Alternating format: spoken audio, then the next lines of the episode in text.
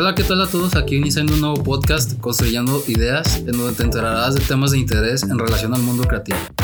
Aquí en los micros saludándote Leonardo Vázquez y Daniel Orozco. En el día de hoy hablaremos sobre el tema el dibujo, pero antes te invitamos a que interactúes con nosotros en diferentes plataformas y lo compartas con tus amigos. Bueno, para empezar el, día de hoy este, empezaremos con las generalidades del dibujo. Para empezar, ¿qué es el dibujo, no? Porque muchos, pues sí ubicarán el concepto, la imagen del dibujo, pero es distinto para cada persona. Uno se imagina un caballito dibujado bien bonito. Sí, o el palito, o el monito con palitos, ¿no? Claro, lo clásico. Pero pues en mi caso yo considero el dibujo que es un lenguaje gráfico que expresa ideas, ¿no? Que pueden quedar en el limbo o se pueden hacer realidad. Sí, sobre todo en la arquitectura. Y también en el arte, en diferentes cosas, ¿no? Porque realmente es una herramienta potente. Sí, para traer tus ideas a la realidad. Y pues sabemos de antemano que se ocupan diversos materiales.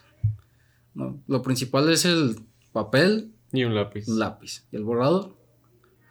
Que yo digo que no se necesita más para representar una idea. Quizás cuando le quieras echar más detalle o crema a los tacos, como dicen. Este ya pueden ser los estilógrafos con tinta china o la pluma para tinta china. Marcadores, de colores. Colores. Marcadores negros. Eh, también carboncillo. Acuarelas. Acuarelas. Ya más avanzado, pues lo que viene siendo herramientas digitales, ¿no? Pero eso ya es otro rollo. Y reglas, escuadras. Bueno, ya si quieres a lo técnico y si no, pues así aviéntatela creativamente. Güey, si una, una, una regla y una escuadra son imprescindibles. Para mi gusto. Así sea dibujo creativo, dibujo técnico, siempre te sirven unas líneas perpendiculares. Sí. Y también, pues, sobre todo las reglas, ¿no? Para saber la medida que tanto pones cada cosa. Por ejemplo, en un retrato, la altura de los ojos, la nariz. Sí, pues tú, tú mides proporciones con el lápiz, pero yo, yo mido proporciones con la regla. Y sobre todo, pues, lo principal que es ser observador. ¿No? Es una gran herramienta para observar, güey, porque uno, uno se da cuenta que cuando se pone a dibujar un objeto realmente no lo conoce. Y después de que dibujas algo, güey, dibujas un retrato de una persona, empiezas a ver ciertos detalles, güey, y recuerdas mejor esa cosa. Sí, es como memoria fotográfica.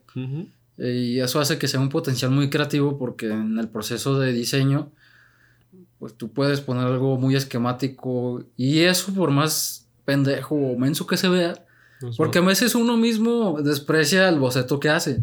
Dices, ¿qué es eso, güey? O sea, tiene puras líneas eh, chuecas, no definidas. Y eso te conlleva a que sea una palabra quizás lo que representa el dibujo y te ayude en el proceso, ¿no? Es que lo chido, güey, es que cuando dibujas así tan libremente, no hay limitaciones, no te paras a pensar en cada detalle del proyecto y eso te permite ser más creativo, güey. Sí, porque cada uno interpreta su propio dibujo. Quizás si yo dibujo, tú no entiendes el mío o viceversa. Totalmente, güey. Nunca entendemos los a los otros. Cada uno tiene su lenguaje. Por ejemplo, yo inicio con garabatos a veces. Porque pues muchos grandes dibujantes, artistas, pintores dicen que no presciendas un garabato o una caricatura incluso porque la soltura a la mano y la imaginación. ¿Una caricatura de una casa, güey? ¿Cómo harías eso? Sí, pues como las de poco yo, yo qué sé, güey, así de plastilina. ¿No? O sea, la imaginación, lo principal que hace es un rectángulo, un triángulo y eso ya es una casa. Para un niño de kinder. Claro, para todos. Y eso es con lo que inicias. Quien quiere lo desarrolla. Quien tiene el, don, pues lo aprovecha y otros a base de práctica. Las técnicas, güey, que son muy importantes. Se va haciendo una habilidad constante porque es algo que tienes que estar alimentando. No es algo que puedas dejar eh, arrumbado por mucho tiempo. Y esto conlleva, como ya dijimos, la importancia en diversas profesiones, por ejemplo, en artes plásticas, arquitectura, ingeniería civil, diseño de modas, la música también, porque las notas musicales son dibujos gráficos. Y esto pues nos conlleva que cada uno tenga unos pasos previos para realizar su técnica de dibujo. No sé cómo sea el tuyo, por ejemplo. Depende de, del tipo de dibujo que vaya a realizar, si es dibujo técnico o las perspectivas, en nuestro caso de arquitectura. Para las perspectivas yo, a mí me gusta mucho iniciar con un boceto muy, muy sencillo, puras líneas, las proporciones y no poner nada de detalle. Y así voy poniendo todos los detalles que tengo que poner. Puro, puras líneas, ninguna sombra, nada. Y ya después empiezo a meter las sombras poquito a poquito y me gusta ver cómo va creciendo el dibujo. Sí, porque pues comienza como algo mínimo y hasta te sorprendes cómo va evolucionando. Sí, es que cuando le metes las sombras le da, le da todo el realismo, güey. Sí, sobre todo el que sepas manejar las calidades de línea también. También muy importante, en el dibujo técnico más que en el otro. Y en mi caso yo inicio con garabatos. Yo me gusta observar mucho. Eh, como que inconscientemente uno ya lo hace. Y observas mínimos detalles que quizás una persona que no se dedica al mundo del diseño o al arte eh, no podría observar.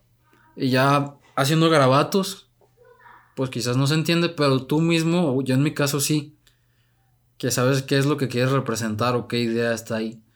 Y eso lo llevo ya, por ejemplo, a las perspectivas, hago un dibujito pues menso, no tan detallado, pero lo que ubico es el punto de fuga para irme al, al blog y poder dibujar. Lo básico. Ajá. Y ya le metes sombras, color si quieres. Ambientación. Que a mí me gusta más a blanco y negro, cargado. Está loco. Porque así con lápices 2H, 3H no se ve ni madre, güey. Está loco, güey. El color, este, si lo sabes usar, se ve chingón, pero a veces se ve muy saturado. Sí. Tienes que ser muy bueno con la elección de los colores. Y ya de ahí, pues, me paso al, a lo técnico que es el plano. Que eso ya, conforme uno va practicando, haciendo más ejercicios, ya te haces más selectivo con calidades de línea, representación, y te salta hasta el ojo diciendo esto no está bien. Sí, vas agarrando las ideas de otras personas y mezclándolas con las tuyas y vas haciendo nuevos resultados.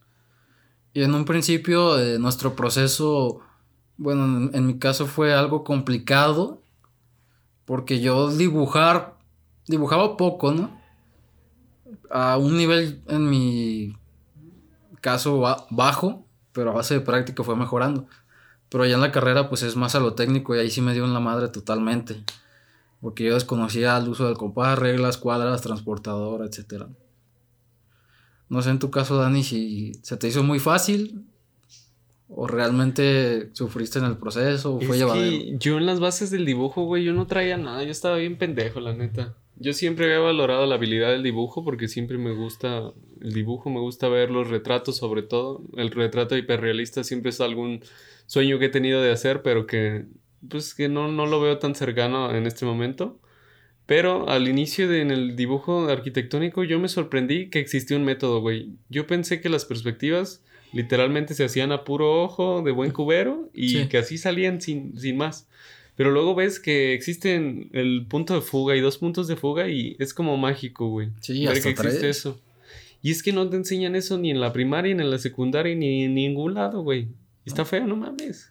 No, y realmente, por ejemplo, cuando yo hago pinturas, porque también pinto, este, en imágenes como paisajes, tú ves un cierto ángulo en un árbol, ¿no?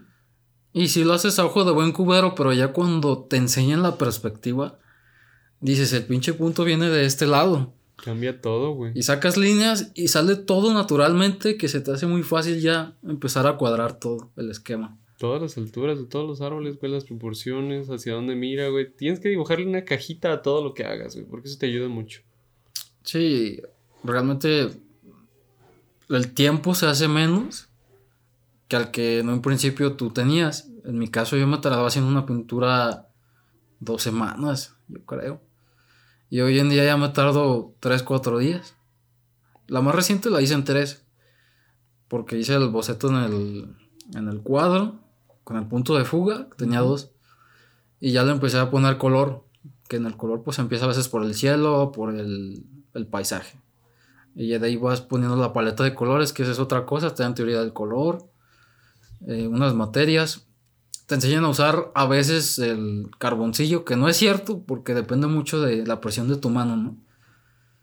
No es algo en lo que te pueda influir el profe, porque tú tienes una manera de manejar el lápiz. Unos pueden estar más tensos, otros muy relajados, con trazos muy limpios, como Abraham, Frank, muchos compañeros, que ya es muy nato y yo en mi caso lo tengo muy marcado. Me gusta remarcarlo tanto porque tengo la idea de que se tiene que ver a huevo. Siento que le falta que reluzca. Y ahí pues ahí depende de cada uno cómo lo perciba, ¿no? El dibujo. Totalmente, solamente la percepción, güey. Pues como tips podríamos decir que en un principio no se vayan por materiales caros, ¿no? Sí, no tiene caso. Que economicen lo más que puedan porque realmente la tarea o lo que te dejen está en ti, no en el pinche lápiz. Y para que no les dé miedo dibujar, no se compren papeles caros, no se compren cuadernos caros que no quieran desperdiciar hojas. Agarran la, hoja que sea, un pinche periódico, y empiecen a hacer líneas, empiecen a cagarla porque es lo más importante al inicio, es perder el miedo. Sin duda es lo, lo más importante. Sí, porque al inicio muchos tienen miedo de poner sombras o cargar el lápiz porque se va a manchar o se va a ver feo, pero pues realmente, como dice Dani, tienen que cagarlo. Porque si no, no se te pierde el miedo y realmente incluso puede pasar que digas, ah, no es tan malo como pensé. Y puedes verse bien y quizás en un tiempo o te burlas de ti mismo o digas, ah, me gustó cómo lo hice, voy a hacer lo mismo pero con otra técnica. Sí, vas probando cosas nuevas, incluso con lo que ves con tus compañeros o en gente en línea. Sí, ya, ya vas viendo qué técnica se te acomoda más, si acuarela, óleo, eh, acrílico, carboncillo, lápiz, tinta china. Marcadores. Y eso va mucho de la mano, bueno, dicen que de tu personalidad, yo no sé realmente. A mí me gusta más el lápiz y el óleo. La acuarela no me gusta. Mi mamá, la acuarela, la textura, güey, siento que se ve muy agradable. Pero porque yo me quedé con la idea de que en el kinder eran esas acuarelas las chafas de 20 Chafas que le echabas agüita y apenas pintaban, güey. Todavía el acrílico te lo paso, pero no me gusta cómo se mezcla el color como el óleo. El óleo tiene otra cosa, es empastado y se mezcla mejor. Y la tinta china, pues parece un dibujo como muy viejo, le da ese toque. Sí, es bonito a veces, pero no siempre quieres ese toque. Sí, ¿no? Y realmente a los profes eh, no les hagan mucho caso en cuestión, como ya dijimos, de materiales. En, indicaciones quizás sí, pero a veces son algo tercos, porque no entienden que cada uno tiene su manera, ¿no? De eh, representar o ser creativo a su manera. Porque los anclan a un proceso que ellos les enseñaron, pero realmente hay más, más que eso. Cada uno encuentra su manera. Pero lo, lo más curioso aquí fue cuando ya pasamos a segundo semestre y fue la transición a lo digital. El dibujo en AutoCAD, que llevamos la materia. Si mal no recuerdo, pues también nos pedían una computadora buena, pero pues ahora sí que con lo que teníamos. En mi caso yo el laptop que tenía mi dinosaurio que todavía aguanta. Pues te aguanta un ratillo los programas, incluso te sorprenden. Cualquier chingadera te corre AutoCAD, no tengan miedo. Y pues utilizamos programas como SketchUp, que es para levantar en 3D, es decir, ya como dibujitos definidos entre comillas. En AutoCAD dibujo técnico, que son los planos, eh, alzados, cortes. Sí, lo que cambia mucho cuando vas al dibujo digital es que la principal cosa es que puedes borrar y quitar cosas que en el dibujo a mano no se puede. Puedes ordenar por capas, que en el dibujo a mano no se puede. Puedes meterles diferentes colores y, ir cambiando todo según la marcha. Puedes hacer copias de lo que estás haciendo, que suele ser muy útil a veces, por si no la quieres cagar o si quieres probar cosas nuevas antes de dejarlo como definitivo o no. Sí, esa es la ventaja de lo digital porque a mano sí tienes tus restricciones. Y, en lo particular, eh, lo difícil fue aprender comandos o la habilidad de escribir con la mano izquierda y dibujar con la derecha. Así me enseñó un profe y también el, el hecho de que no sientas el lápiz, porque me pasó a mí que agarrando el mouse, yo sentía el pinche lápiz, güey. O sea, como que extrañaba dibujar a mano. O sea, me hizo muy curioso porque decía, ay, no, no le hallo el AutoCAD, me voy a dibujar a mano. Ya pensaba cuando antes odiaba dibujar a mano, güey, como que lo extrañaba, la chinga. Es muy aburrido, güey, ver la pantalla y solo ver las líneas. Sí, como que sí hace falta el ruidito de lápiz, güey chocando contra el papel. Sí, ver el papelote en el respirador y Porque lo, ves toda la escala que va a salir en la realidad, güey. Ajá, y en el AutoCAD pues se modifica según el zoom que tengas. Sí, a mano utilizamos escalímetro, que ahí es donde hacemos la escala. Y la calidad de línea pues la hacemos con los diferentes estilógrafos. Cosa que en AutoCAD ya te da una gama de estilógrafos o grosores increíblemente impresionante, ¿no? Las plumillas bien delgaditas. Las plumillas, las capas, que ya las nombras a tu gusto para diferenciar que es que los muebles que ya te vienen hechos. Eso sí es una ventaja tremenda, güey, porque a mano o haces unas unas cosas horribles, güey, de muebles o te tardas la vida haciéndolos. Sí, en su caso las plantillas pues no tienen la gama que tiene AutoCAD, ¿no? Que tienen formas orgánicas o con cierto número de sillas, tipos de puertas, ventanas. Tiene todo, tiene variedad. Tiene todo.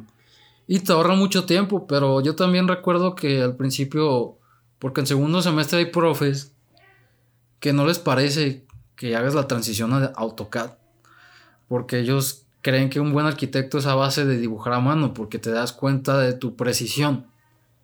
Sí, pero esas son concepciones que tienen ellos, o sea, realmente no, no importa la herramienta que utilices para diseñar, sino el resultado que obtienes. Sí, más que nada que ya hay cambios generacionales, ¿no? Ya no estamos en aquellas épocas. Y pues hay que aprovechar lo que se está desarrollando en la actualidad. Sí, porque obtienes mayor rapidez.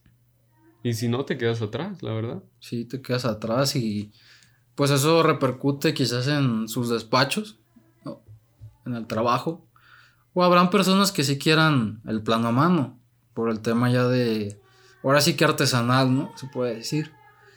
Pero yo recuerdo que la primera vez que ya hice un plano en AutoCAD sí me desvelé bien cabrón. Porque pues no eres rápido. Es que tardas mucho en aprender, güey. Sí, hasta te tardas más porque sobre todo en AutoCAD siempre quieres que el dibujo sea perfecto. Como a mano jamás va a ser perfecto y en AutoCAD sí se puede hacer perfecto, te sueles tardar más en AutoCAD. Sí, sobre todo cuando vas a acomodar ya el plano en un papel, que es carta, doble carta, o 90 por 60 tienes que configurar, pero la ventaja es que ya tienes el papel ahí, ya sabes cómo va a caber, qué acomodo tiene cada cosa. A mano no. Puedes ir jugando allá. Tienes que, bueno, yo lo que hacía era hacer como una cuadrícula para acomodar el plano, el alzado, la azotea. Y si es que quedaba bien, y si la cagaba, tenía que agarrar otro pinche pliego y dibujar solo lo que me quedaba ahí. Pues ese era el beneficio, güey, de usar borradores, que podías ir moviendo la, el plano final o lo pegabas y lo despegabas y ibas poniendo donde tú querías para calcar. Sí. Esa es la ventaja. En mi caso, pues yo no me gustaba volver a dibujar nada porque ya ves que en primero nos dejaban un plano de una fábrica o no sé qué era, que era muy complejo. un taller. Ese yo no lo iba a volver a dibujar, güey. Me costó un huevo y medio dibujarlo a lápiz y todavía estilógrafo. Me valió madres cómo se acomodar. Porque pues eso ya AutoCAD te ayuda a tener la visión de, ahora sí, una composición, ¿no? En la lámina.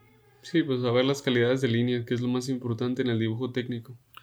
Y esto impacta directamente en tu presentación, porque cuando entregas ya el proyecto, el profe se fija en la calidad de línea y qué tan limpio está tu plano. Totalmente, cambia la percepción del proyecto con solo ver cómo presentas el plano, güey. Sí, también los ejes, las cotas, que las cotas son las medidas. No se suelen fijar mucho, güey. No se agüitan si no lo tiene, si tiene calidades de línea, güey. Pero si ves un proyecto y está con las líneas gordísimas, muy pesado, imposible de leer, inmediatamente lo descartas como un proyecto malo. Sí, porque lo que buscas es que sea agradable a la vista y se entienda. Porque el lenguaje gráfico, aunque sean dibujos, también tiene su chiste. No es solamente poner que la mesita, que la tele, que el mueble. No, o sea, tiene una representación, tiene una cierta calidad de línea para que se diferencie de los muros o de mamparas o de pérgolas. Sí, hay que hacerlo muy tenue para que apenas si se vea, porque es lo menos relevante en el caso de nuestro objeto arquitectónico. Sí, también poner datos generales, ¿no?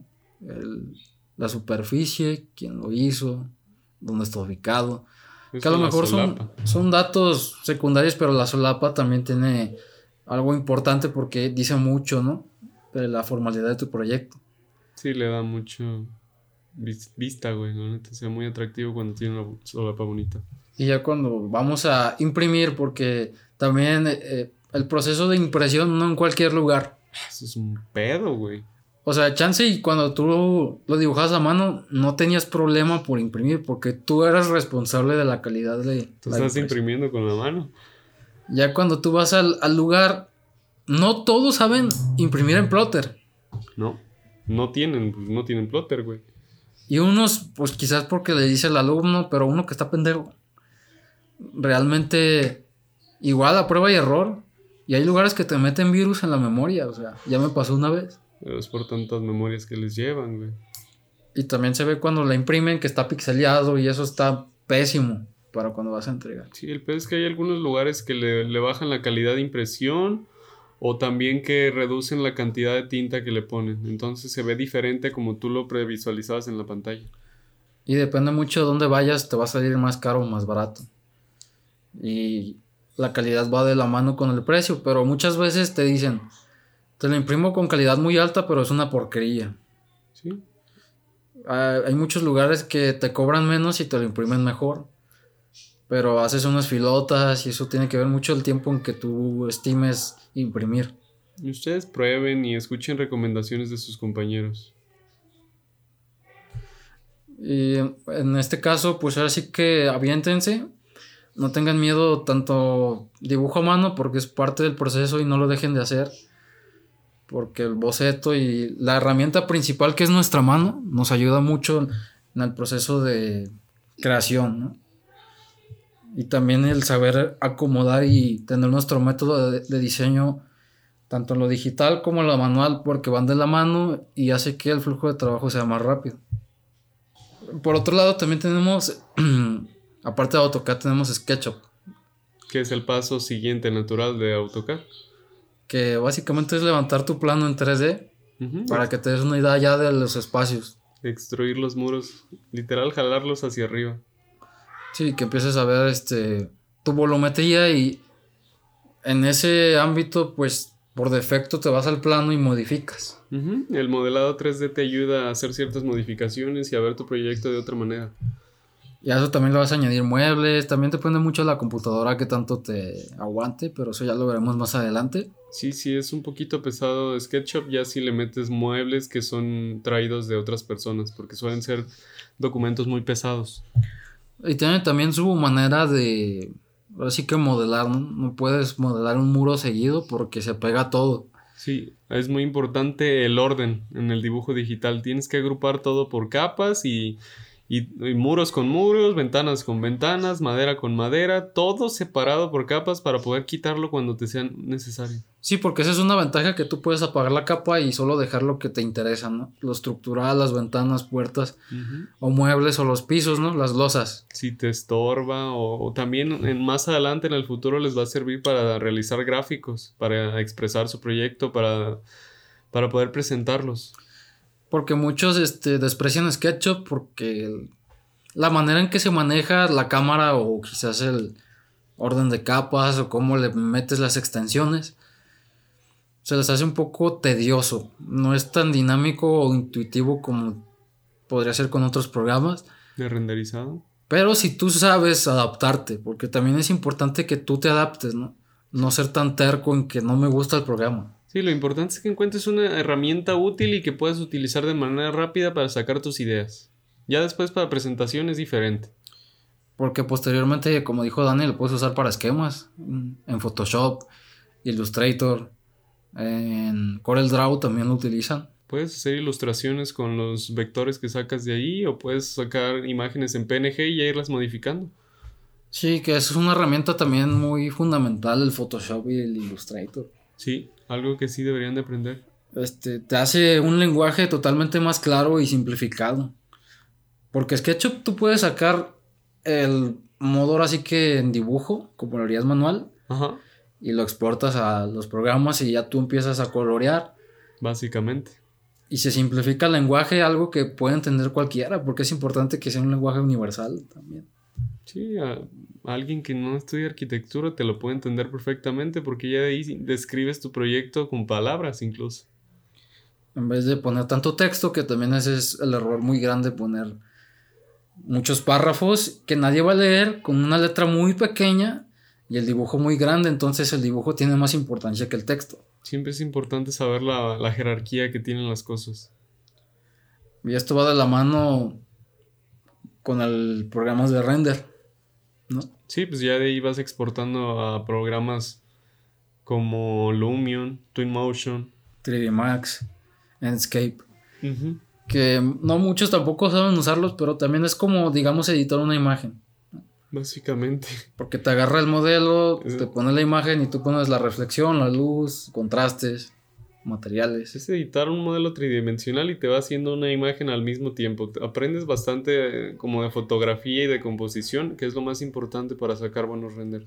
No, y además de qué material vas a usar, porque muchas veces diseñamos sin pensar en los materiales. Sí, diseñamos en blanco y negro y no sabemos ni, ni de qué va a ser el muro, ni de qué va a ser el material del suelo, nada.